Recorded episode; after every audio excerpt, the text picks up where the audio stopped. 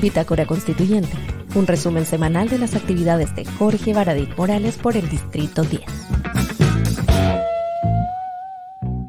Hola, ¿cómo están? Buenas noches ya, buenas tardes para las personas que están más hacia el norte y 9 de la noche para los que están en la, en la zona de Magallanes y la Patagonia. Y buenas tardes, buenas noches, buenos días, no sé, a las que nos siguen siempre desde Houston, Hawái, desde Suecia, España y de todos los lugares del mundo donde están preocupados e interesados en lo que está pasando en nuestra convención constitucional. Esta semana es muy especial, hablamos de un, de hecho, especial de derechos fundamentales, porque se produjo un, fenómeno particular.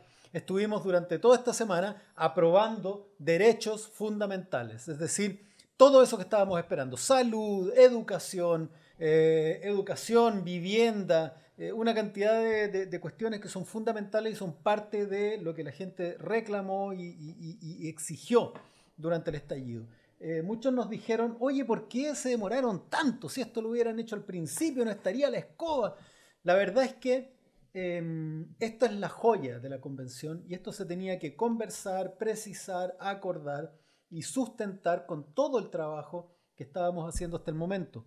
Se debía hacer un reglamento, se debía eh, generar instancias de participación, se debía primero resolver principios, sistema de gobierno, para luego en toda esa cama que estábamos preparando, eh, darle el espacio a que se acostara la flor y la reina de, esta convención, que son los derechos fundamentales. Entonces, desgraciadamente, eh, las personas que están en contra de la, convención, por supuesto que sabían esto y se, apresuraron en atacarnos, en desprestigiar y en promover el rechazo, sabiendo que en un día como ocurrió este martes, eh, íbamos a tener que o íbamos a aprobar los derechos fundamentales. Entonces apuraron a desprestigiarla para que em, el gol que íbamos a meter no fuera tan fuerte, no resonara tan fuerte en la población.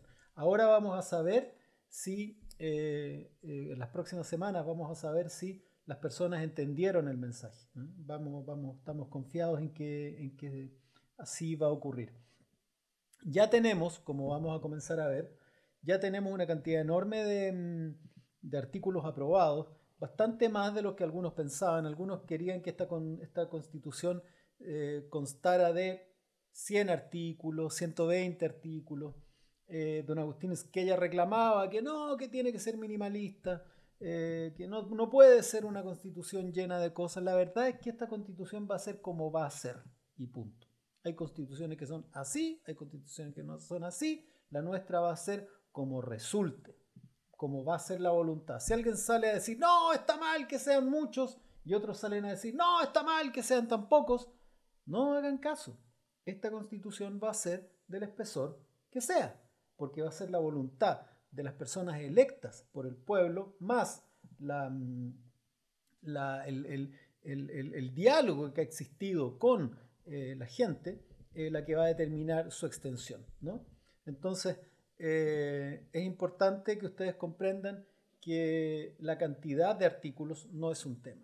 No es un tema. Si fueran 800 les creo, pero la verdad es que eh, no, no vamos, vamos bastante lejos de, ese número. Si se fijan, el día lunes 18 eh, se aprobaron 10 artículos en el plenario sobre principios constitucionales. El día martes, en el famoso y día histórico martes 19, y vamos a explicar por qué es tan histórico, se aprobaron 16 maravillosos artículos en el plenario del Sistemas de Conocimiento el día miércoles, donde no estuvo tan bien, 7 artículos. Ustedes saben las críticas que, tenemos acá en este equipo sobre eh, la comisión de, sistemas de conocimiento, que es una comisión que a nosotros nos parece que está un poquitito de más y como que enreda un poco las cosas. Eh, la, mm, comisión sobre medio ambiente el día jueves fue rechazada completamente, el informe. Y ahí también hay otro tema que vamos a tocar. Y el día viernes en el plenario sobre sistema político, donde ya estamos hablando del presidente, de las atribuciones, de las Fuerzas Armadas, de Carabineros, ahí salió bastante bien. Si bien se aprobaron 18 artículos de muchos más, eh, la mayoría o, los más importantes alcanzaban 96, 100, 95 votos, lo que indica que hay un pequeño perilleo que hacer y seguramente en la próxima pasada en el Pleno van a entrar en la, en la Constitución. Hasta el momento tenemos 272 eh, artículos aprobados que ustedes pueden revisar. No se informen a través de los memes de Facebook. No se informen a través de los memes que les lleguen por WhatsApp. Infórmense directamente en la página web en chileconvención.cl. Cuando ustedes abren la página aparece lo que están viendo acá. Y abajo a la derecha hay un botón que dice normas aprobadas. Ustedes le hacen clic ahí y lo que se van a encontrar es el consolidado de normas. Aprietan consolidado de normas aprobadas por el Pleno y abajo se van a encontrar con esa barra que dice consolidado de normas aprobadas para la propuesta constitucional por el Pleno de la Convención y en un costado ustedes pueden descargar el documento o lo pueden ver. ¿no? Si hacen un clic lo pueden descargar o lo pueden ver. Y ahí está exactamente lo que se ha aprobado, no lo que andan diciendo que se ha aprobado. ¿no? Y acá en este código QR que ustedes eh, tienen acá, que lo van a poder ver se van a poder conectar ahora o, qué sé yo, cuando, cuando em, eh, veamos, veamos eh, cuando, cuando lo vean en YouTube, ¿no? Eh, van a poder conectarse y aquí por WhatsApp les van a comenzar a llegar información directa. Y también, junto con información directa que de, con respecto a qué se ha aprobado, también desmontar las fake news que están muy duras y muy, muy, muy mentirosas, muy violentas, ¿no? Así que van a tener que también, van a poder a través de este WhatsApp, van a poder ir recibiendo información fidedigna, tomada directamente de la página web de la convención, libre de fake news, ¿no? Así que ahí también en el, en el chat, ustedes acá mismo, ¿no? en, los comentarios se pueden encontrar con únete al grupo a través de este WhatsApp. Lo vamos a mostrar ahí. Únete al grupo de, de chat Baradit Constituyente, donde, vamos a, donde van a poder recibir esta información. Vamos al lunes 18. Ese lunes 18, hace una semana que parece que fue un mes atrás, tuvimos un plenario en la, en la sesión ordinaria número 84. Ustedes saben que ese código QR que ven ahí en pantalla es para ir directamente a la página de YouTube donde ustedes podrían ver este, este plenario. ¿no? Entonces, siempre que vean ese código QR es para poder saltar a, si quieren, o guardarlo, ese código QR, para poder ver la sesión completa, para las personas que no la vieron, para los que están fuera de, del país o qué sé yo. Em, manden saludos como Eduardo, que saluda desde Puerto Natales, ¿no? y me dice que sí, allá son las nueve y tanto, el horario de la Patagonia. Em, díganme de dónde nos están escuchando, ¿no? De dónde nos están escuchando ahora. Él nos saluda desde Puerto Natales, echo de menos los que nos escuchan desde, desde fuera del país, pero claro, en en Europa es sábado y, ya son, no sé, pues las 12, las 4, las 2 de la mañana. En algunos hay 6 horas en esta época, ¿no? Así que va a ser difícil, 2 de la mañana. Cristian Campo nos saluda desde Castro, eh, Mauricio nos saluda desde Concepción. Muchas gracias por escucharnos. Y vamos a contar un poco lo que, lo que pasó. Mira, Mercedes nos saluda desde la región metropolitana. Estamos cerquita, somos vecinos Mercedes. Gracias, gracias por escuchar.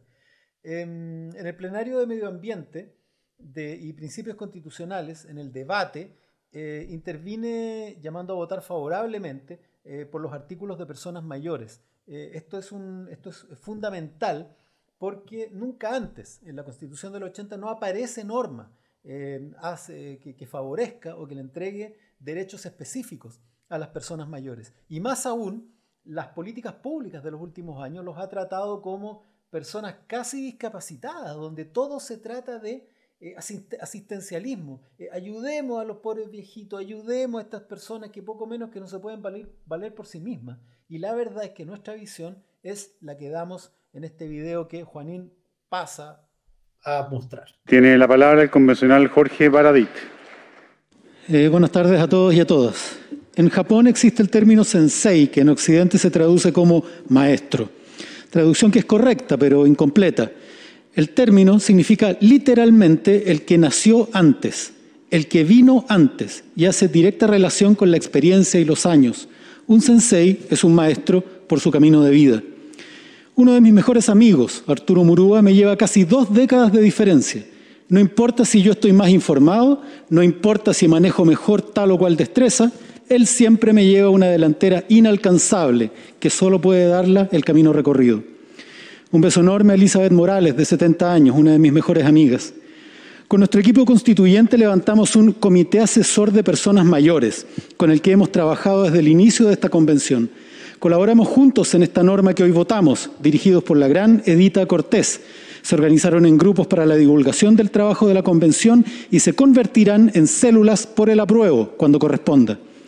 Las personas mayores han sido desplazadas injustamente por un modelo que glorifica la velocidad, la agilidad y el despliegue extremo y simultáneo de todas las capacidades humanas al límite. Un modelo que tiene vida y necesidades propias, que consume personas en la medida en que sean fuertes y jóvenes, que luego arroja un costado como despojos cuando ya no les son útiles. Las, personas mayores son la memoria viva de un pueblo. Las personas que hoy son mayores vivieron el cambio gigantesco que ocurrió en la década del 60, vivieron el proceso social de una década que se levantó para luchar por los derechos civiles y cambiar las costumbres y paradigmas, vivió la elección del primer gobierno socialista democrático de la historia de la humanidad, también su tragedia, padecieron el derrumbe del cielo durante la dictadura, vivieron la Guerra Fría, donde todos los días podía ser el último. También respiraron la muerte con el aire con olor a fusil durante casi dos décadas. Se levantaron contra la violencia política, participaron en el retorno a la democracia, sus alegrías y decepciones. ¿Podemos prescindir como sociedad de estos verdaderos tesoros de nuestra historia? Personas que tienen tatuada en la piel el criterio para observar todo con una inalcanzable amplitud para los más jóvenes. Las personas mayores no solo son personas que deben ser asistidas, son chilenos y chilenas en sus plenas capacidades, que tienen un enorme caudal para aportar a la sociedad. Son personas llenas de vida, hambre de conocimiento y de colaborar con este nuevo país que estamos construyendo. Llamo a aprobar los incisos 1 y 2 del artículo 1 y a devolver a la comisión los incisos 3, 4 y 5 para entregarle a ellos un mejor país porque se lo merecen, una norma y el país que se merecen. Muchas gracias. Bueno, es cierto, ¿no?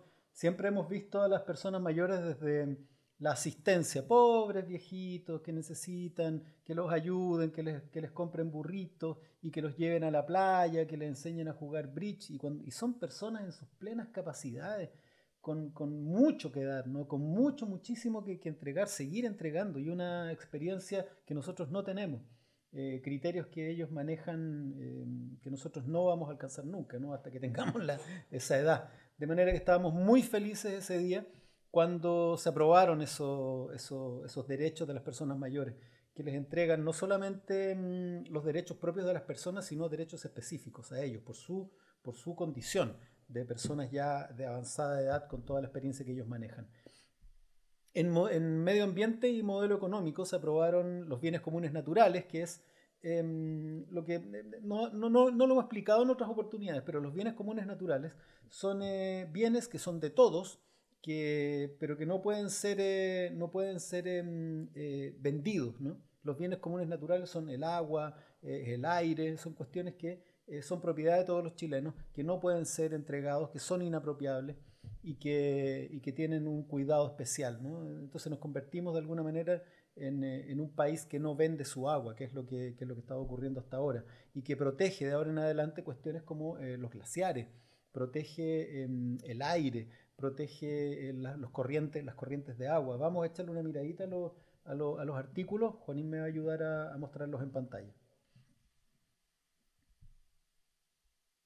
Bueno, ahí, como ustedes vieron delante, podemos ir a las normas aprobadas, hace un clic y ustedes pueden ir, después de hacer clic en normas aprobadas, te redirige a eh, la página donde están las, eh, eh, normas consolidadas.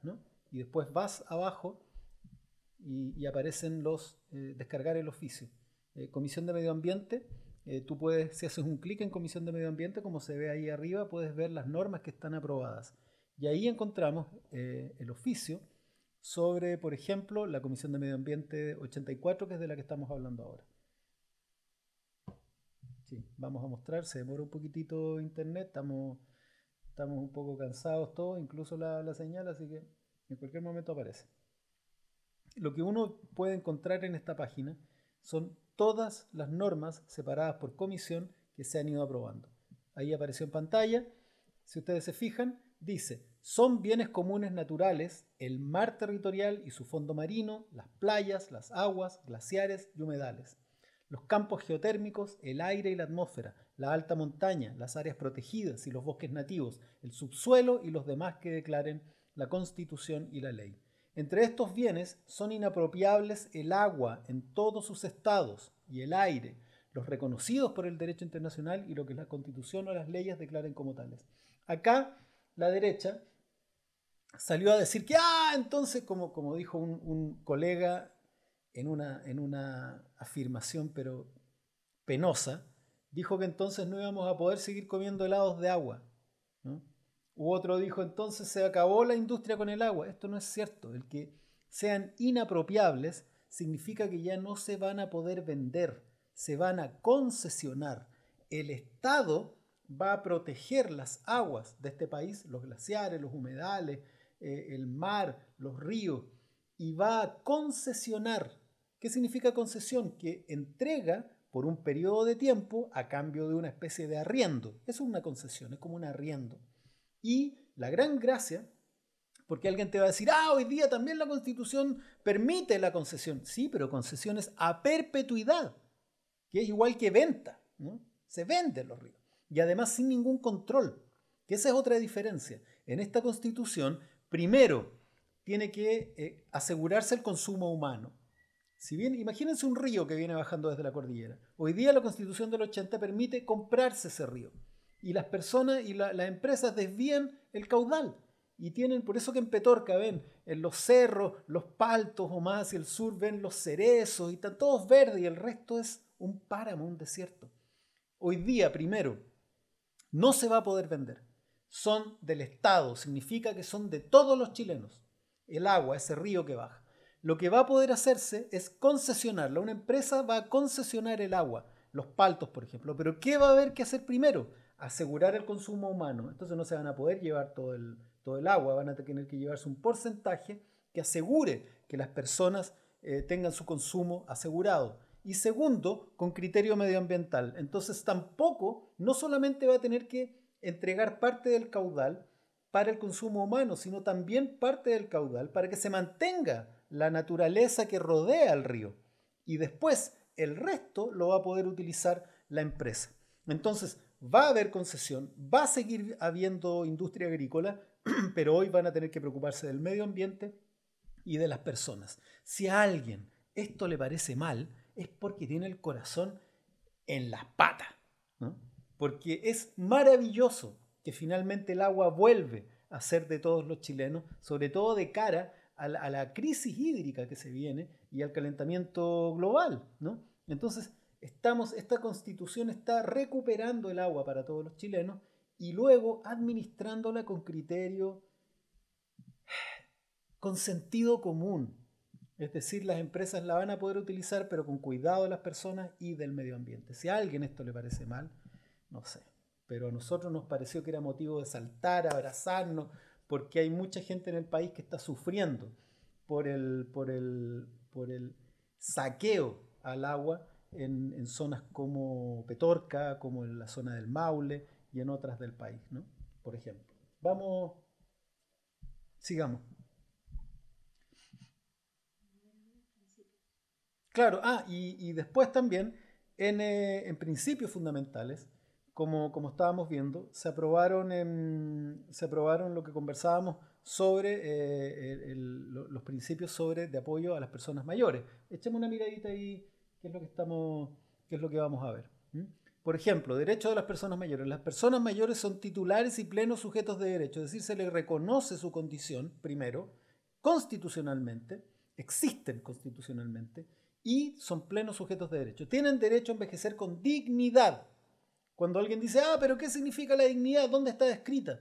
La dignidad no es, eh, la constitución no es un lugar donde se describan las cosas es donde se habla de dignidad, es como, es como cuando se habla de interés general o el interés o, el, bienestar común. Son cosas que se van construyendo socialmente. Dignidad, por ejemplo, es que nadie tenga que rogar por una hora, al médico, que no tengan que rogar por una buena pensión, que nadie tenga que rogar por lo que son sus derechos. El envejecimiento con dignidad es a que nadie sufra la, la vejez y a ejercer todos los derechos consagrados en esta Constitución, y aquí viene la parte más importante, en los tratados internacionales de derechos humanos ratificados por Chile.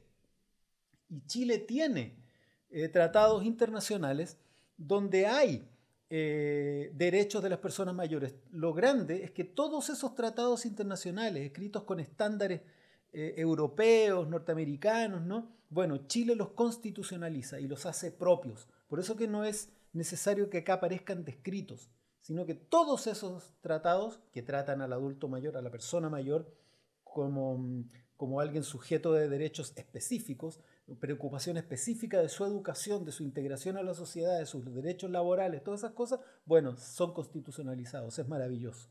El artículo 3, un derecho a una vida libre de violencia de género. Esto es importante para que las mujeres, niñas, diversidades y disidencias sexogenéricas tengan una vida libre de violencia de género en todas sus manifestaciones. Alguien dice, ah, pero ¿y de qué sirve? ¿Solo porque alguien lo escribe va a dejar de ocurrir? No, pero sí que se constitucionalice hace que el Estado esté obligado, porque ahí dice garantiza y promueve el derecho a una vida libre de violencia. ¿Qué significa eso? Que si no están dadas las condiciones para que una mujer, un niño o una niña, perdón, o una diversidad viva en, en, ciertas condiciones, el Estado va a estar obligado a cambiar esas condiciones. Va a estar obligado a cambiar, por ejemplo, la educación, para que las escuelas ayuden a integrar a las personas con diversidades y disidencias sexogenéricas. Hoy día, Enrique París salió de su, de su closet, declaró ser una persona, no recuerdo si homosexual, eh, o, no lo dijo explícitamente, pero él salió del closet y contaba lo difícil que era en su tiempo salir, explicar, hablar libremente, que él se tuvo que esconder, incluso estuvo a punto de casarse, vivir toda una vida oculto, sin ser quien quiere ser. Y él está muy feliz de que hoy la sociedad, imagínense, una persona que es de derecha, que participó en el gobierno de Piñera, está feliz de que hoy las personas, los niños y las niñas, los adolescentes, tengan la posibilidad de, mm, de vivir su verdad. Porque esa es la gran gracia, su verdad. No la que se impone, la que debe ser, sino la que es. Así que eh, el Estado va a estar obligado a adoptar las medidas necesarias para erradicar todo tipo de violencia de género y patrones socioculturales que la posibiliten. ¿no? Esto tiene que ver con educar a la población, con fomentar ciertas, ciertas situaciones, con incorporar, con incluir personas, ni, mujeres, niños, niñas, niñas eh, y diversidades sexogenéricas en el aparato estatal para que se vaya, ¿para qué? Para que esta situación se vaya siendo normal para el resto, para los que todavía no se convencen, ¿no? Lo mismo, derechos de las personas con discapacidad. También se reconoce a las personas con discapacidad y, se hacen eh, vigentes y garantizados para ellos todo lo que aparece en los tratados internacionales ratificados que les reconocen en igualdad de condiciones el goce y ejercicio de su capacidad jurídica. ¿no? Em, las personas con discapacidad tienen derecho a la accesibilidad universal, es decir, el Estado está obligado a que las personas que tienen dificultades para moverse, que tienen dificultades eh, visuales, tengan las condiciones en la ciudad para que no anden chocando, para que no se caigan, para que no queden obstaculizados, para remover los obstáculos para todos los chilenos.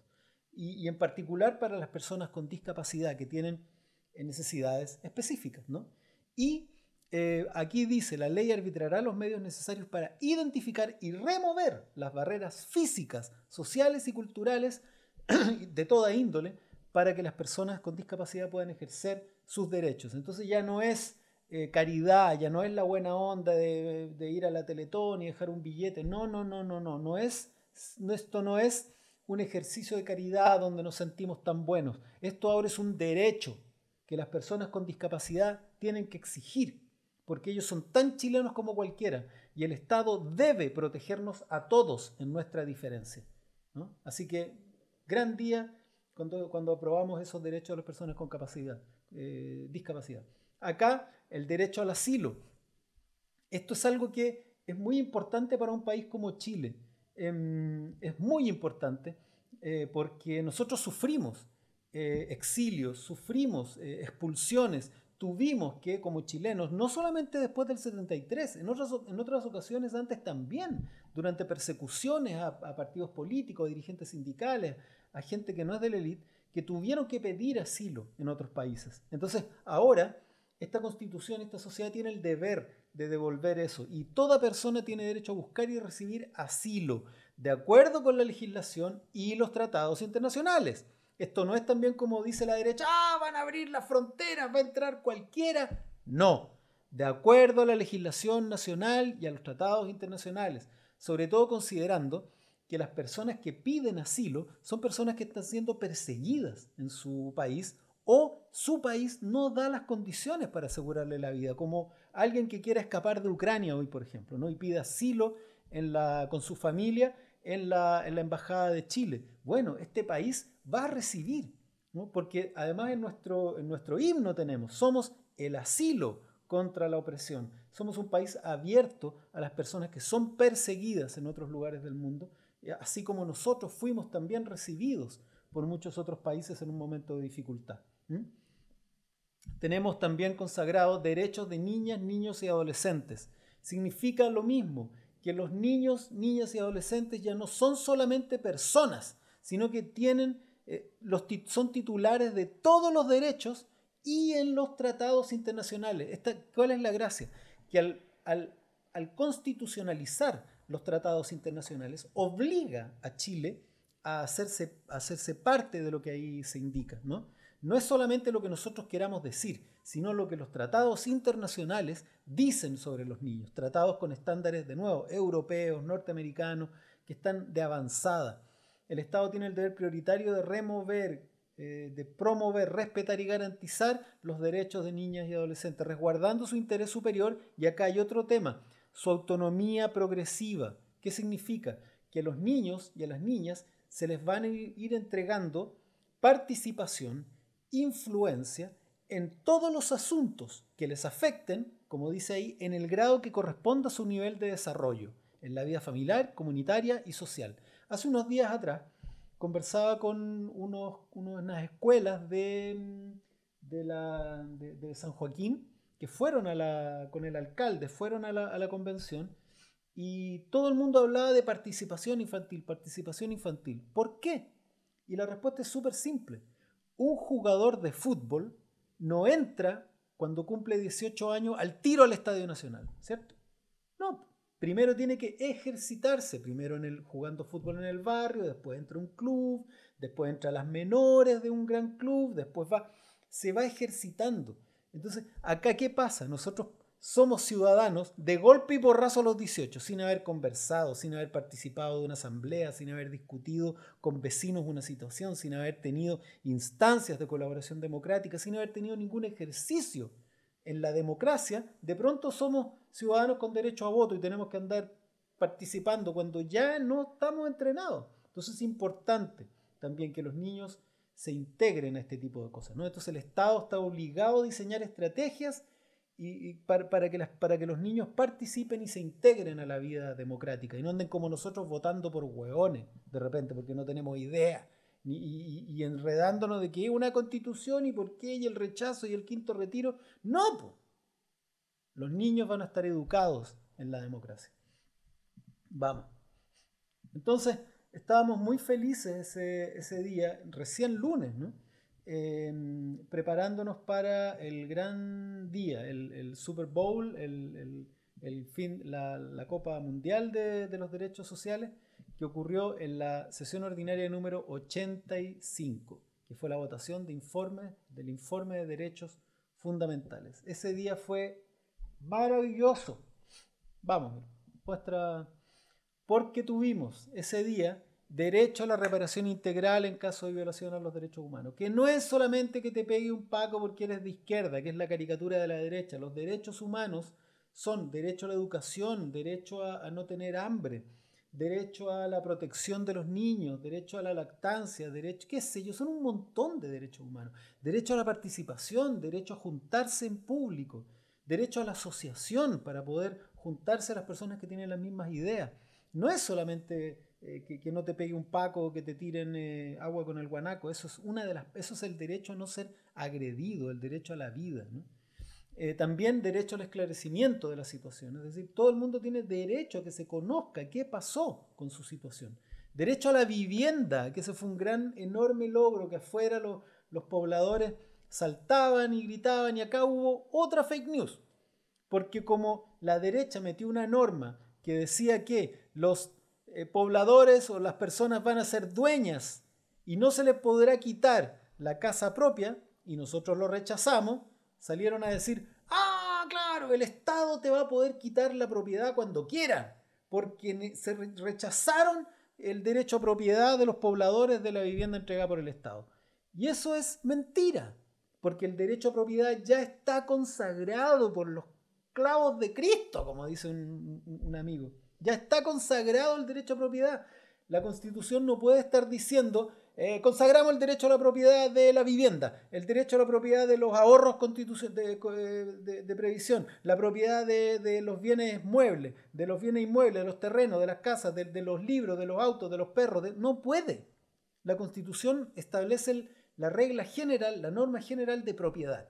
Todas las personas tienen derecho a la propiedad y que el Estado no se las quite, que no se expropie. Ahí incluye todo.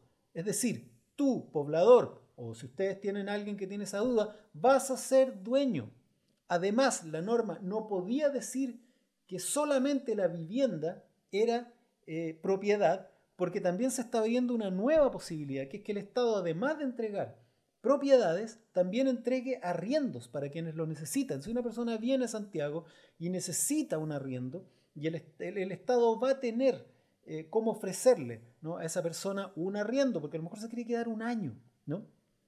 Esto existe en Alemania, en, Inglaterra, existe en países civilizados sumamente capitalistas. Esto no tiene nada que ver con la izquierda, Venezuela, Cuba. No, esto es así en el mundo civilizado.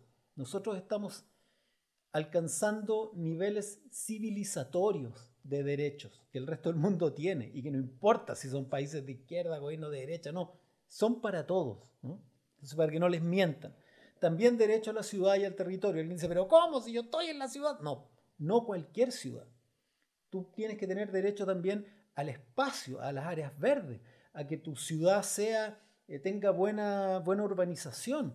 Todo eso es derecho a la, ciudad, a una buena ciudad, ¿no? No como hoy día, porque ¿qué pasa hoy? Se construyen poblaciones como la de Altos de Mena, ¿no? u otras poblaciones donde por aprovechar el espacio se hacen calles donde no caben autos. Y hoy día las personas, aunque sean de, extracción humilde, tienen vehículos.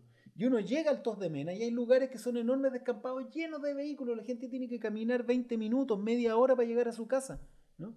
Porque les construyeron unos pasajes diminutos donde la gente, además, la oscuridad, delincuencia, no puede, no tienes alternativas de escape, un montón de razones. Entonces, esas cosas no pueden seguir ocurriendo. Porque las personas tienen derecho a eso. También algo maravilloso que se aprobó, como dice ahí en el artículo 9 que ustedes están viendo, es la participación de los trabajadores y trabajadoras. Los trabajadores y las trabajadoras, a través de sus organizaciones sindicales, van a tener el derecho a participar en las decisiones de la empresa. ¿Ah? Es decir, ya no es, oye, yo mando aquí, se hace lo que yo quiero. No, los trabajadores que en el fondo con, con su trabajo te hacen millonario, también van a tener decisión.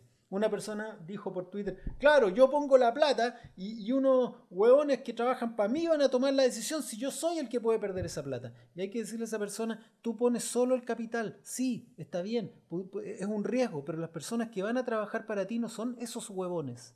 Son los colaboradores que te van a permitir hacerte millonario. Y por lo mismo tú, tienes que darles un buen trabajo, un buen lugar, una buena, buenas condiciones laborales, respetar las leyes, porque esas personas son socios tuyos, no son esos huevones. Esa es la visión de, Chile histórica, ¿no? Del trabajador como alguien. Y la verdad es que esto, que los trabajadores, em, que los trabajadores participen en las decisiones de la empresa, es también parte del mundo civilizado. Amigos y amigas, esta constitución lo que está buscando es que Chile entre al siglo XXI. Después de 22 años, ya, casi tenemos un cuarto de este siglo recorrido, y Chile todavía no ingresa al siglo XXI. Estas normas se aprobaban en, en Inglaterra, en Alemania, en Italia en los años 80, 90. Tenemos 40 años de atraso con respecto al resto del, del, mundo. ¿no? También esto es muy importante.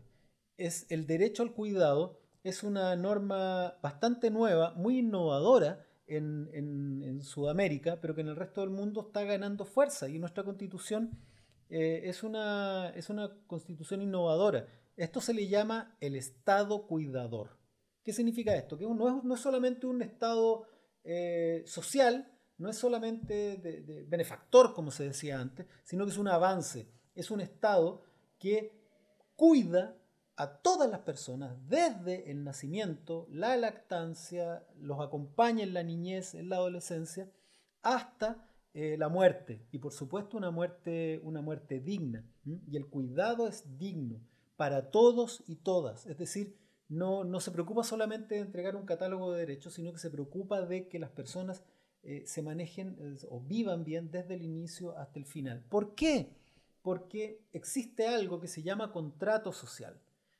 ¿Cuál es el contrato social? Cuando ustedes van e inscriben a su hijo en el registro civil, están firmando un contrato, están firmando por él un contrato que dice, yo incluyo a mi hijo en este contrato, en esta sociedad que se llama Chile, sociedad porque son todos socios, él va a trabajar, va a respetar las leyes, va a ser una buena persona, va a colaborar en el crecimiento, va a pagar sus impuestos y el Estado lo va a proteger a él. Hoy día es todos los deberes y ningún derecho. Porque la gente cuando sale, ay, ¿por qué están aprobando derechos? ¿Dónde están los deberes? Hasta el momento solo tenemos deberes. No tenemos derechos. Hasta el día martes, hasta que ustedes lo aprueben el 4 de septiembre. ¿no? Entonces, este derecho al cuidado es otra visión de lo que debe ser un Estado. Y si hay gente que dice, ah, quieren todo gratis, eh, quieren que los traten como reyes y todo. Sí, pues, no todo gratis porque nos van a dar salud. Los autos te los vas a tener que seguir comprando, eh, las universidades privadas te los vas a tener que seguir comprando, los departamentos, los vehículos, las teles, todo eso te lo vas a tener que seguir comprando, no es gratis. Los derechos, la razón por la cual tú firmas el contrato social, que es adscribir a un Estado, en este caso el chileno, esos derechos por haber firmado el contrato, así como por ejemplo el derecho a la alimentación en una empresa, que tú entras, firmas el contrato y tienes derecho a que esa empresa te dé alimento, te cuide, cuide la seguridad laboral, te, entregue baños de buena calidad y un montón de derechos laborales para que hagas bien tu trabajo, bueno, el Estado también entrega derechos porque tú estás colaborando con la sociedad. Así que es una gran, es una gran norma. Vamos, vamos Juanín, con qué seguimos? Tenemos, ah, esto es maravilloso, ¿no? Reconocimiento al trabajo doméstico. Reconocimiento al trabajo doméstico. ¿Cuántas veces se dijo que la mamá trabajaba más que nadie, no? Esto a alguien le puede parecer raro, se ¿cómo? Pero si las mamás trabajan gratis, pues. Sí, pues, trabajan gratis. ¿Qué les reconoce ese trabajo? Las mamás son las primeras que se levantan y las últimas que se acuestan le sirven a todo el mundo, el desayuno al, papá, al, hijo, a la hija, al otro hijo, al primo. Eh, después limpian la casa, que lavan la ropa, que, limpian no sé qué cuestión, que hacen las camas, que hacen todo el trabajo. Va encima, después llegan a almorzar, tiene que hacer todo el almuerzo, después llegan los otros, tiene que hacer la once, eh, después llega el marido, le tiene que lavar la ropa, planchar toda la cuestión, al final es la última que se acuesta.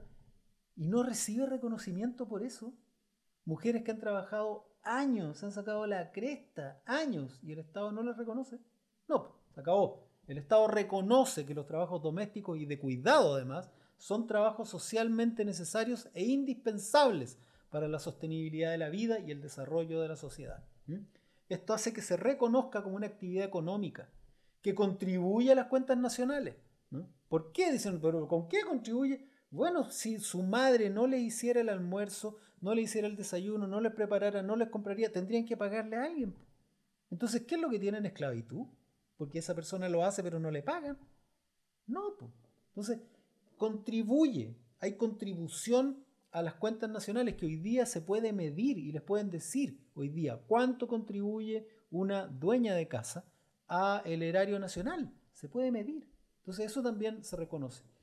Eh, el artículo 12 reconoce la libertad sindical, y acá hay algo maravilloso también, que era un viejo, viejo sueño histórico de los trabajadores de Chile, que es que se asegura el, derecho a la negociación colectiva por rama, por sector. Es decir, tú no puedes, no solamente puedes eh, negociar en tu empresita con, directamente con, el, con, el, con tu empleador, sino que si, tu sector es el sector, no sé, de, de, de, la, de, la, florería, de, los peluqueros, de no sé qué, no tienes que negociar colectivamente solo, sino que puedes unirte a otros y negociar en conjunto eh, con los gremios, eso te hace más, hace, más fuerza para los trabajadores. Nunca, por supuesto, los, los, grandes empresarios querían esto porque sabían que le iba a dar más poder a los trabajadores y trabajadoras. Bueno, hoy día la, nueva, la nueva constitución a través de la convención le otorga a los trabajadores el derecho a la negociación colectiva por rama y por sector. Esto es Maravilloso. Los trabajadores y dirigentes sindicales que están escuchando saben que esto es maravilloso. Démosle, démosle con lo que viene.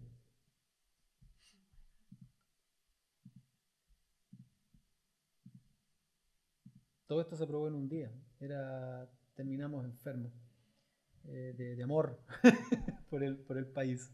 Estábamos muy de verdad emocionados.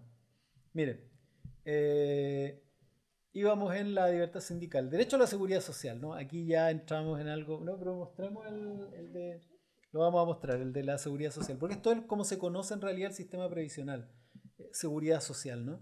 La vamos a ver acá, derecho a la seguridad social, y lo vamos a leer. La Constitución garantiza a toda persona el derecho a la seguridad social, fundada en los principios de universalidad, es decir, a todos, de solidaridad, significa que todos nos ayudamos con todos, integralidad, que es todo lo que hay que hacer, ¿no? y no es solamente en un punto, sino en todo el sistema.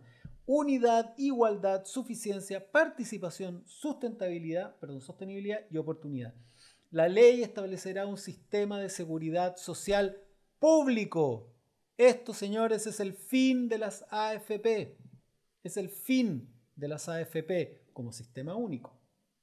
Porque hoy día estás obligado a cotizar cuando te dicen, no, la libertad de elegir quién administra mi fondo, mentira. Lo único que puedes hacer es como que te dijeran, sí, señor, usted tiene la libertad de elegir el postre que quiera, elija cualquier sabor de helado. Y tú dices, pero si yo no quiero helado, no, ah, pero es que ah, ah, tenemos helado nomás. O sea, lo único que tenemos es AFP. Elija cuál quiere que lo esquilme, cuál quiere que le robe, porque estos gallos sacan la plata, hoy día, ¿cuánto fue Habitat? 100 mil millones sacaron ¿no? como ganancia que se repartieron entre los millonarios que son dueños. ¡Uh! Día de pago. Y nosotros estamos con problemas, nos están bajando las cotizaciones, más encima nos están amenazando por los correos diciendo que si se aprueba esto, ah, va a ser el apocalipsis, van a tener que pagar más. La ley establecerá un sistema de seguridad social público que otorgue protección en caso de enfermedad, vejez, discapacidad, supervivencia, maternidad, paternidad, desempleo, accidente de trabajo, enfermedades profesionales y en las demás contingencias sociales de falta o disminución de medios de subsistencia o de capacidad para el trabajo. Este sistema asegurará la cobertura de prestaciones a las personas que ejerzan trabajos domésticos, de nuevo, es decir, las dueñas de casa van a estar incluidas, y de cuidado, es decir, una persona que tiene que cuidar a su hijo con alguna dificultad, a una, a una persona mayor que no se puede valer por sí mismo, eso también se considera trabajo y le corresponderá al Estado definir la política de seguridad social. Y esta se financiará por trabajadores y empleadores, además el Estado, a través de cotizaciones obligatorias y por rentas generales de la nación. Los recursos con que se financie la seguridad social no podrán ser destinados a fines distintos que el pago de los beneficios que establezca el sistema. Ahí está también, que no pueden ser expropiados por el Estado para otras cosas. Repito, los recursos con que se financie la seguridad social no podrán ser destinados a fines distintos que el pago de los beneficios que establezca este sistema. ¿Cuáles son? A las personas. ¿Cuáles? Enfermedad, vejez, discapacidad, supervivencia, maternidad, etc. ¿Mm? Entonces, esto es el fin de las AFP. Si alguien quiere seguir cotizando en AFP, seguramente va a seguir, pero no es materia de la convención instalar eso. Va, a ser materia del Congreso, del gobierno que, que, haga el sistema, ¿no? Pero acá lo que se está diciendo es que habrá un sistema de seguridad social público. Es decir, y ese sistema de social público va a otorgar protección. Debe otorgar protección. Cuando alguien dice, ah, pero ¿y, cómo se va a financiar? Ah, ¿Cómo se va a financiar? Bueno, hay un montón de formas de financiar esto. Primero, em, la tributación progresiva No puede ser que en este país, no, me acuerdo si es el término correcto, ¿ah? me, puede corregir alguien que está, si está leyendo ahí, pero ¿qué significa? Que los que tienen más tributen más. Hoy día en Chile, yo les contaba la otra vez, que el principal eh, ingreso para financiar al fisco es el IVA. ¿no? Y, y este, yo les contaba, este té, si yo lo compro, si yo gano 500 lucas y lo compro, pago lo mismo que alguien que pago lo mismo en tributos que alguien que gana 50 millones de pesos, paga el mismo tributo. Y como hay más personas pobres que personas ricas que compran té, este país lo financian las personas más pobres. Así de simple, porque son más y pagan lo mismo que los ricos. Y los ricos, por supuesto, para ellos el IVA no es nada. Porque además, como la mayoría tiene empresas, digámoslo, vamos descontándolo a través de factura. en cambio, la gente no. Entonces, tributaciones progresivas, em, también, por supuesto, royalties mineros, por supuesto, también eh, recursos naturales, eh, la posibilidad de que el Estado pueda tener empresas fiscales de manera que ellos recaudar directamente. Todo eso, todo ese universo de posibilidades se está abriendo con esta constitución para financiar los derechos. Esto es una noticia gigantesca. Sistema social de salud. Y por supuesto, otro, el derecho a la salud. Toda persona tiene derecho a la salud y bienestar integral, incluyendo su dimensión física y mental. Porque en Chile las personas con, salud mental están abandonadas. No pueden. Los psiquiatras, los psicólogos valen 60 lucas la, la consulta, los medicamentos hay que andarlos consiguiendo por un montón de lados, se acabó. El Estado se tiene que hacer cargo también de ese tipo de cosas. Cuando todos corren en círculo y dicen, ah, pero ¿de los recursos? Quieren puros derechos. No, lo que pasa es que todo eso, que en todo el mundo es un derecho, acá en Chile lo habían convertido en un negocio. Entonces los que están corriendo en círculo son dos. Los que van a perder esos negocios con la salud de la gente y los tontorrones que le creen que se va a acabar el país y que nos vamos a convertir en Chilezuela. Nada de eso va a ocurrir. Lo único que va a pasar es que nos vamos a poner al nivel el mundo civilizado, donde estas cosas no son negociados, son derechos. El Sistema Nacional de Salud será de carácter universal, público e integrado. Cuando alguien dice, ah, o sea, todo el mundo se va a atender mal como hoy día atiende FONASA. No, pues, compañero. Como toda la gente va a entrar a esto, va a haber más financiamiento porque van a tener que cotizar ahí. Va a haber mayor eh, inversión porque va a, va a ser más gente. Entonces, al haber un universo mayor, no es como hoy día que como las clínicas absorben casi todo, si esta es la barra de la cantidad de gente mm, que, utiliza la salud, todo esto es lo que se llama el descremado, la gente que puede pagar más. Esa gente le paga a las clínicas que son privadas. De ahí para abajo, la gente que no tiene plata tiene que ir a un hospital. Entonces, ¿de dónde saca plata el hospital si esa gente no puede pagar? Entonces paga poco. Por supuesto que entonces los servicios son menos buenos, los, los profesionales son menos buenos, pero si todos estos ricachones que, que, no querían no querían estar en un sistema único, sino que se, estaban en un sistema segregado donde solo los ricos tenían atención de ricos, van a tener que cotizar también en, la, en este sistema nacional de salud. Eso va a ser una inyección de recursos gigantesco. ¿Van a poder seguir yendo a la clínica Las Condes? Por supuesto que van a poder seguir yendo. ¿Van a poder pagar eh, eh, seguros de salud para que los atiendan como personas de la élite? También. Si no hay problema, van a seguir existiendo todas esas cosas. Nadie va a destruir la clínica, no van a destruir la ISAPRES. Lo que van a hacer es que todos van a tener que cotizar en un sistema único, solidario, y los que quieran de ahí para arriba tener seguros especiales, bueno, los comprarán, ¿no? Los comprarán. Pero este sistema de salud eh, va a tener esas características, ¿no? Así que estamos también felices, felices, porque vamos a tener un sistema de salud de calidad, financiable eh, para todos, de carácter universal, eh, integrado. Esto es una noticia gigantesca, enorme. Siempre hay que tener claro, em, siempre hay que tener claro que eh, la constitución se va a implementar con un principio que se llama de gradualidad. Es decir, vamos a ir avanzando en la medida en que el país va pudiendo y en la medida en que el país se va se va eh, preparando para todos estos cambios. No va a ser que al otro día vamos a poder, eh, vamos a ser Noruega, si todos sabemos que no, todos sabemos que esto es para nuestros hijos, pero finalmente se dio el paso para que finalmente ocurra y no sigamos hasta el fin de los tiempos como vacas siendo ordeñadas por, esta, por, una élite pequeña, ¿no? Vamos a participar de esto. También eh, em, se aseguró solamente, se aprobó solamente de educación, que el Estado asegura a todas las personas el derecho a la educación. Derecho, no acceso, como en la del 80. Derecho a la educación, por supuesto de calidad. Porque no quedaron conformes con la evacuación de, esto, este, de este informe sobre educación y las mismas personas de la, de la comisión dijeron, no, sabes que en realidad tiene que madurar, tiene que volver. Así que fue en general rechazado y cuando fue rechazado la gente aplaudió aplaudió a la comisión por el esfuerzo y aplaudió porque entendían que necesitaban más tiempo, así que tampoco hay un drama. Se aprobó el derecho al deporte, eh, la función social del deporte, derecho a la igualdad y a la no discriminación. En Chile no hay grupos privilegiados, señores. Eso es muy importante. También derecho a la consulta de los pueblos y naciones indígenas. Tienen derecho a ser consultados en la medida en que afecte a cosas que les competen a ellos, ¿no? Es decir, si están en un territorio donde ellos viven y quieren instalarse una hidroeléctrica, tienen que consultarlo porque son las personas que viven ahí. Y eso es parte de los tratados internacionales, el tratado del el 169 de la OIT. Son cuestiones que Chile tiene firmado hace casi décadas, ¿no? Esto es muy importante, el artículo 26. Derecho humano al agua y al saneamiento. Esto es algo que también eh, lo estábamos conversando ya adelante, ¿no?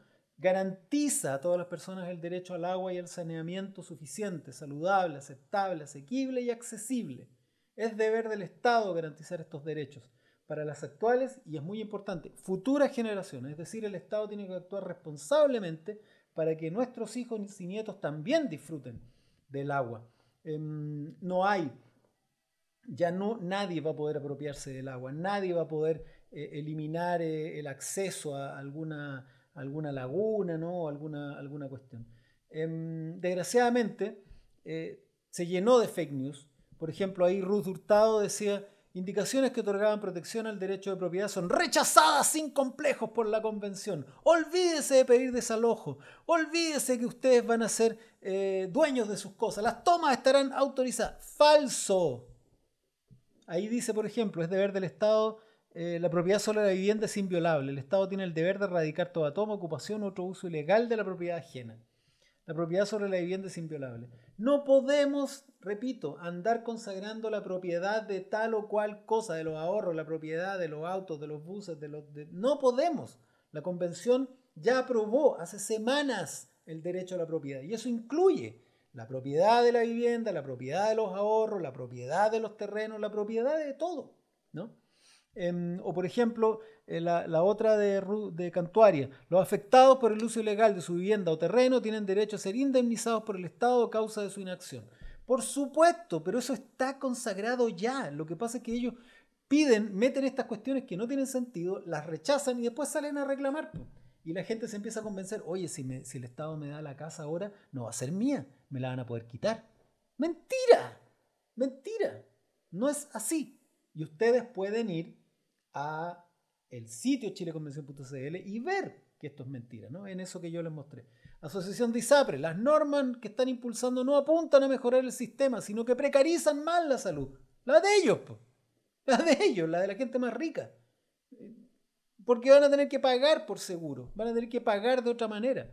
El sistema de salud universal hace que todos coticen en este sistema. Y eso ocurre en países tan comunistas como Inglaterra. ¿no? En países espantosamente de izquierda como Alemania. Eh, países que, como, países que, que, por Dios, están hundidos en la miseria del Partido Comunista, ¿no? como Italia. Eh, es así en el mundo. No es una idea de Chilezuela, es en el mundo civilizado. En Chile se hizo un experimento atroz, eh, neoliberal, que convirtió los derechos en nichos de negocios. Y por supuesto, los derechos los podían pagar solamente las personas que tenían plata. Y dice, de nuevo, convencional Fontaine, que es un mentiroso, ¿no? De tomo y lomo, es un tipo que está ahí pagado por, la, por, la, por las AFP para, para bloquear el proceso. Dice, en pensiones el Pleno le dio un portazo a los trabajadores. No, señor Fontaine, le dio un portazo a las AFP, que le han robado su dinero a la gente durante 40 años y hoy día estamos librándonos de esas verdaderas sanguijuelas que concentraban el dinero, se lo entregaban a sus amigotes, a los amigotes de Fontaine, para que se hicieran millonarios y después te devolvían menos. Loco, te devolvían menos.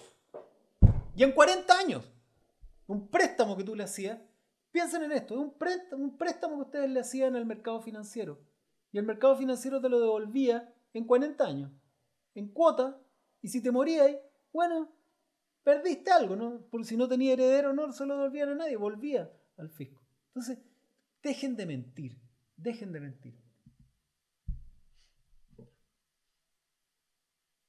El plenario de eh, número 86 votamos sobre sistemas de conocimiento y, y, ahí se aprobaron cuestiones como infraestructura, gestión de redes, servicio de conectividad, derecho a la conectividad está aprobado, ¿no? Porque, ¿Por qué es un derecho estar conectado a Internet? Porque es un derecho a la educación. ¿no? Y, y, por ejemplo, y sin conectividad, hoy día donde hay clases telemáticas, hay niños, niñas que no tienen, al no tener acceso a Internet, no están teniendo derecho al acceso a la educación.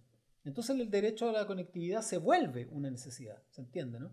Y eventualmente también deberíamos aprobar el derecho a la energía, porque si uno no enchufe donde poner un router para tener esa conectividad, no se termina pudiendo ejercer el derecho a la, educación. ¿Se entiende? Así funciona todo esto. También se aprobaron eh, derechos a, tener medios de comunicación públicos, a, a, cuidar el patrimonio lingüístico, se aprobó que el libro y la lectura no tuviera eh, todo el proceso de producción de los libros, hoy día en el Día del Libro, no tenga IVA, ¡ja! Se eliminó, esta, esta nueva constitución elimina el IVA al libro. Innovación estatal, información pública y derecho a la muerte digna. ¿no? Derecho a una muerte digna, que es un tema que hoy día está, estaba llevando en el Congreso Vlado Mirosevich y la actual ministra de Defensa Maya Fernández eh, inspirado, entre otras personas, por, por mi amiga, ¿cómo está ahí? La, la leona rentista, mi, mi, querida amiga. Ahí la, la, vamos a saludar después. Eh, sigamos. En la comisión de principios tuvimos un, una, situación. Tuvimos, que, eh, tuvimos que primero eh, votar en, la comisión eh, indicación al informe de reemplazo sobre mecanismos de democracia directa y de nacionalidad y ciudadanía. Esto es los plebiscitos, los referéndums, para que la gente pueda proponer leyes, referéndum revocatorio en caso de que queramos echar alguna autoridad. Pero los ánimos no eran los mejores porque la coordinación de la comisión, eh, la coordinación es Lorena Céspedes de Independientes No Neutrales y Loreto Vallejos de, de Puco, de Pueblo Constituyente, hicieron una jugada muy, muy sucia, ¿no? eh, nosotros habíamos acordado en comisión, una mañana estuvimos discutiendo este tema y aprobamos que la redacción del preámbulo, que es ese prólogo que se escribe antes de la, de la Constitución, eh, iba primero que lo teníamos que escribir las personas de la comisión de principio, que es donde estaba alojado el preámbulo. Siempre fuimos nosotros. Y lo que íbamos a hacer era que si alguna persona se quería salir para ir a otra comisión, eh, porque la comisión de preámbulo va, va, a iniciarse recién ahora en, en, un mes más. Si alguien quería irse a la comisión de armonización o a la comisión de leyes transitorias, bueno, podía ser reemplazado. Ese es un poco el acuerdo al que habíamos llegado. Terminamos votando, lo aprobamos y esperamos. Y el día, y es, el día miércoles, creo, martes o miércoles, el miércoles, aparecen con otra propuesta donde ahora los integrantes de la comisión de preámbulo van a tener que ser eh, ingresados con un, eh, con un patrocinio, o sea, con 10 personas que firmen. Y eso significó, primero, que desconocieron el acuerdo votado, debatido y votado en una sesión, y después significa que hay personas como Paola Grandón, del FREPS, del Frente Regional Verde, eh, que no tiene, que su colectivo son cuatro personas, entonces no tiene 10. Y ella entró a esta comisión por el preámbulo y se va a quedar fuera porque estas dos coordinadoras encontraron que, era malo. Por la razón que hay detrás. Es que a ella le incomoda que cada uno de, su, de sus colectivos tiene un integrante y hay gente como el FA que tiene cuatro y hay gente como la derecha que tiene cuatro también. Cuatro. Entonces, quisieron aplanar eso para que todos los que tenían algún grado de hegemonía estuvieran más o menos en igualdad, en, en, aplanaran su situación con ellos que llevaban solo una persona a través de un mecanismo chueco. Fue una discusión terrible, em, fue una discusión muy dura, porque no es la primera vez que votan algo por debajo, es una, es una coordinación que ha sido bien, bien precaria, eh, de muy mala calidad. Y también eh, yo les dije personalmente que me parecía que dejaban muy mal a los independientes. Y se, lo hablo, se los hablé como independientes. Y les dije, ustedes se han comportado como la peor calaña de políticos. Como es toda esa política sucia de la que se habla, ellos, ellas las han ejercido durante todo este periodo. Ella con, su, con sus colectivos, o sea, ellas más bien, dentro de la comisión de principios, han, han actuado de la peor, con la peor política sucia, siendo independientes. ¿no? Entonces, tú terminas entendiendo que no hay político, no es que los políticos sean malos, sino que hay malos políticos, sean o no independientes. Y eso tiene que ver con la condición humana, si eres honesto o no. Bueno, aquí hubo eh, tremenda deshonestidad. En fin, después de vino la votación sobre el informe de medio ambiente y modelo económico, y aquí ocurrió otra situación terrible. Yo entiendo la, el cansancio y entiendo la, molestia de, de los integrantes porque lo que ocurrió fue que se rechazó el informe de medio ambiente y modelo económico. Venía muy duro, venía muy, en algunos casos, medios pasados, y se había llegado al acuerdo de que se iba a aprobar el informe en general, y después en particular se iban a aprobar pocos artículos. Y eso era un acuerdo transversal. La versión que se plantea es que el colectivo socialista se bajó de ese acuerdo sin aviso y terminó votando en contra, y se cayó el informe de medio ambiente. Y la situación que se produjo fue bien penosa porque eh, yo entiendo y lo, lo, mm, lo, atribuyo al agotamiento, al cansancio y a la frustración. Comenzaron a gritarle socialistas traidores, traidores, eh, qué sé yo, qué diría Allende. Después en la conferencia de prensa, de prensa que dieron, les gritaron, los insultaron, los, los asesores fueron muy matones con, con el colectivo socialista. Yo discrepo con ellos, por supuesto que discrepo, por eso salí de ahí. Pero no es, no es, la, no es la manera correcta de actuar con colegas y no es la manera correcta en que un organismo democrático se expresa. Uno dialoga, uno se puede enojar, uno hasta puede emitir una declaración dura, pero una funa con nombre a la prensa, eso, eso es de tuiteros, eso es de tuiteros. No es, no es de personas electas con una responsabilidad con el, con el país. Así que desgraciadamente ni me parece muy bien lo que hizo el colectivo socialista, pero me parece mucho peor eh, lo que hicieron principalmente los asesores de, personas asociadas a, la, Comisión de Medio Ambiente, que salieron a funar, a gritar, a insultar, a bloquear, eso, eso déjenselo a los tuiteros, ¿no? a personas que tienen una responsabilidad mayor con la historia de nuestro país. Así que fue un día, no fue un buen día. eso. El viernes 22 tuvimos votación de nacionalidad y ciudadanía. Eh, y después de las votaciones que se atrasaron del día anterior por toda esta discusión que tuvimos en principio, partimos votando a las 7 y media de la mañana, eh, comisión de principios, y terminamos a las 9 de la mañana. Eh, las coordinadoras que seguían sin dar explicaciones satisfactorias pusieron su cargo a disposición, pero al menos yo les dije que el cargo siempre está a disposición, lo que uno hace es renunciar, ¿no? O no. Entonces la pregunta era, ¿qué van a hacer? ¿Van a renunciar o no? Y renunciaron. Y, emitieron un discurso muy, muy victimizante, ofendidas, que a mí no me parece. Y, y, ustedes, los que han seguido toda la historia de la bitácora constituyente, saben que yo no soy muy dado a este tipo de relatos y a este tipo de cosas, yo soy más general pero acá me parece que corresponde, porque además con esos negocios baratos que hacen de pronto con la ultraderecha, porque sepan que los que salieron a defender a, esta, a Loreto Vallejo y a Lorena Céspedes, de Independientes No Neutrales y de, y de Puco, de Pueblo Constituyente, fue la ultraderecha, fue Martina Rau, que es ese tipo republicano. Ellos salieron a defenderla, ¿no? Porque han hecho negocios. Y de hecho, les aprobaron esta norma.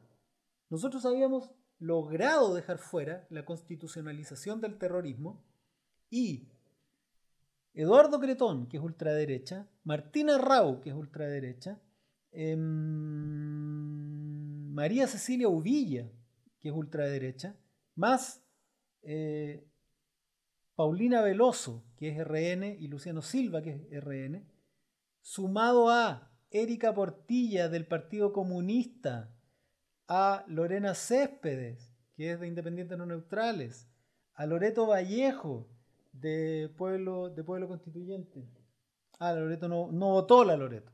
Y a Lisette Vergara, que es de la ex lista del pueblo, votó a favor que se eliminen, se elimine la calidad de ciudadano, es decir, los derechos civiles, si estás condenado a plena aflictiva, o sea, al carajo que los presos puedan votar, aunque no haya sido un asesino, de una persona con, con, una, con algo, cualquier tipo de pena, se le quitan sus derechos civiles y que por condena por delitos que la ley califique como conducta terrorista. Eso, el terrorismo desde el día uno, la ultraderecha ha estado tratando de meterlo en la constituyente porque saben lo que significa para el pueblo mapuche, para el pueblo lafkenche, porque están, están buscando normar para la zona de la Araucanía y para los pueblos originarios. A ellos se les va a aplicar eso.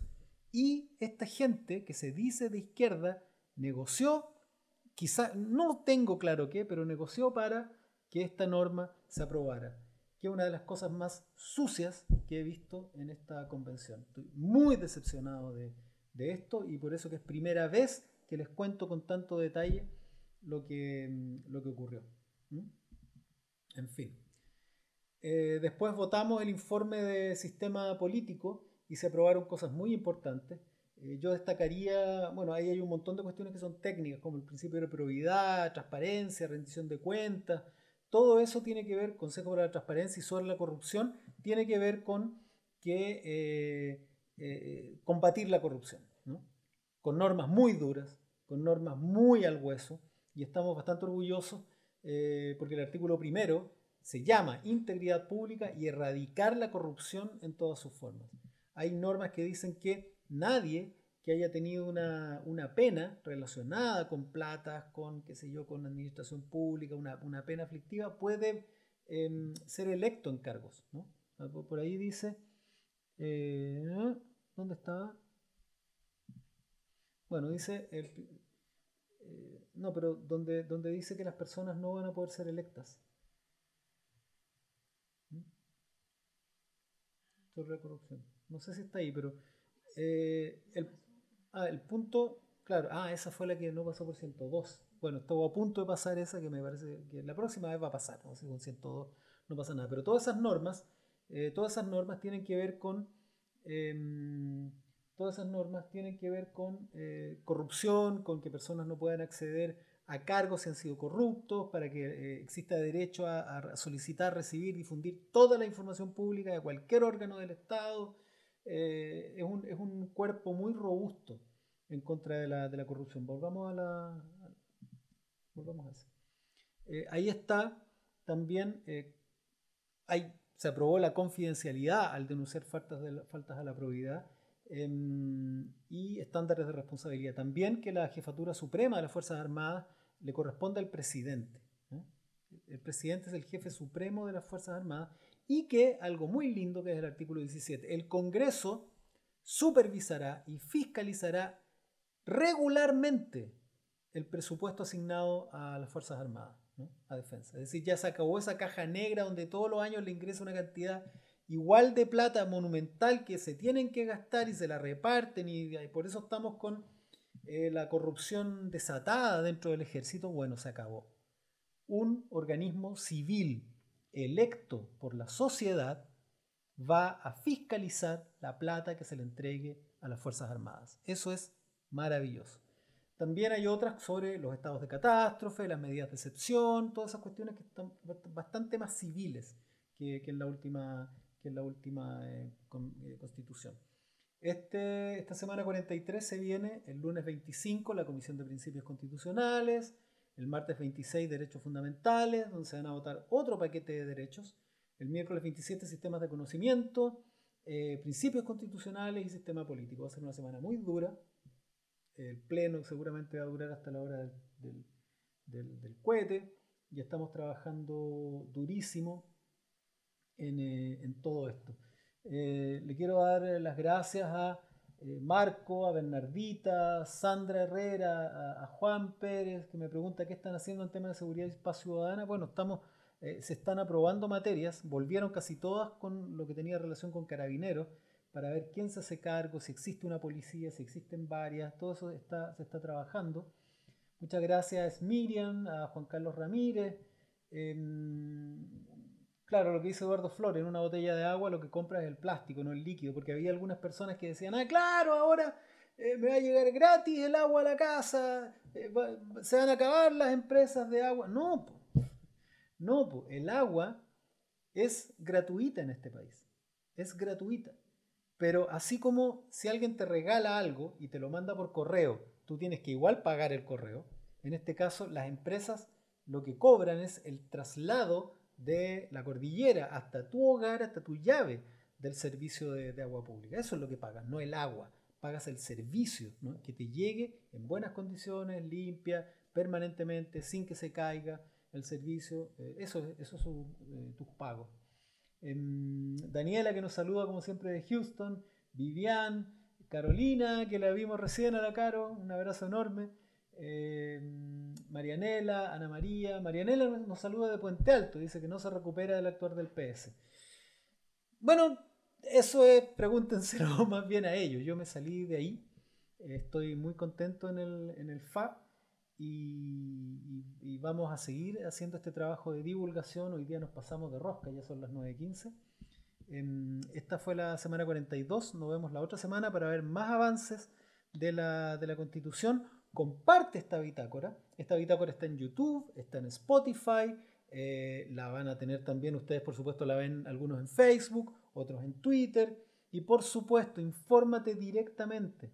Pregúntame, yo no siempre puedo contestar en Facebook, pero pregúntenme amablemente, ¿no? Porque hay gente que me dice, ah, maldito traidor, ¿por qué aprobaste esto? Y yo les explico y me dicen, ah, muchas gracias Jorge, yo apoyo la convención. Sí, pues, pregúntenme amable y yo les voy a contestar amablemente, eh, sin ningún problema, porque es parte de mi trabajo también. Em, un abrazo a Cristian que nos saluda desde Chiloé, de Castro. Qué, lindo Castro, qué ganas de ir a Castro. Un abrazo enorme, nos estamos viendo, no a las fake news, defiendan la convención, aprobamos de salida. Chao.